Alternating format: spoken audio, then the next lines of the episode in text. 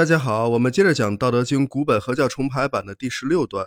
今天讲第三句话：“是以圣人居无为之事，行不言之教。”这句话的意思就是，所以圣人担当不刻意而为的事，施行无言的教化。这句话是一个结论。这个结论怎么得出来的呢？就是通过前边的一番推导得出来的。前边讲的是天下皆知美之为美也，亚矣；皆知善，此其不善矣。有无之相生也，难易之相成也，长短之相形也，高下之相迎也，音声之相和也，先后之相随也。老子先是抛出了美丑、善恶。这两对看似对立的概念，说天下人都知道美了，丑就停止了；都知道善了，恶也停止了。这是一种非此即彼的状态，是完全对立的。对于天下人来说，美与丑、善与恶是不能相容的。但是老子马上就列举出了六对相互对立的概念，包括有无、难易、长短。高下、音声和先后，他告诉人们，类似这种对立的概念，其实又是相互统一的，是相互依存的整体。有无是相生的，难易是相成的，长短是相形的，高下是相迎的，音声是相和的，先后是相随的。总之，都是相辅相成。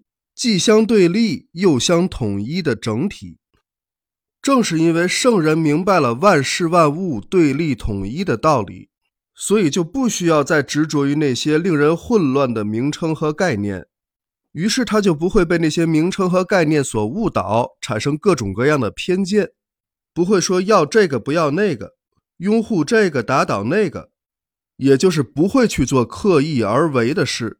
只会去做顺其自然的事，这就是圣人居无为之事的原因。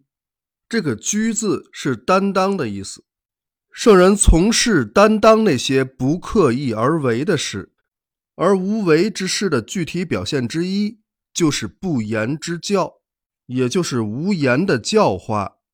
圣人行不言之教和居无为之事的道理是一样的。就是不会刻意的用语言去教化别人，告诉人们一定要这样，不要那样，必须怎么怎么样。这种执于一端的言论，一定会使人们变得片面偏激。这就是长久以来的教化所达到的效果。而不言之教，就不会特别去强调某些观念，也就不至于以片面的言辞来误导众生。除非他能把话说得很圆满。不执着，不偏激，否则最好就不要说。所以老子讲究以身作则、潜移默化的教化方式，一生都没有留下别的著作，只是在函谷关守关令的请求之下，才勉为其难写下了这部《道德经》。而且我们能看到，老子的文字是那么的严谨周到、辩证统一。就是因为他深知这个道理，既然留下了文字，就得尽量写得圆满一些，免得误导别人。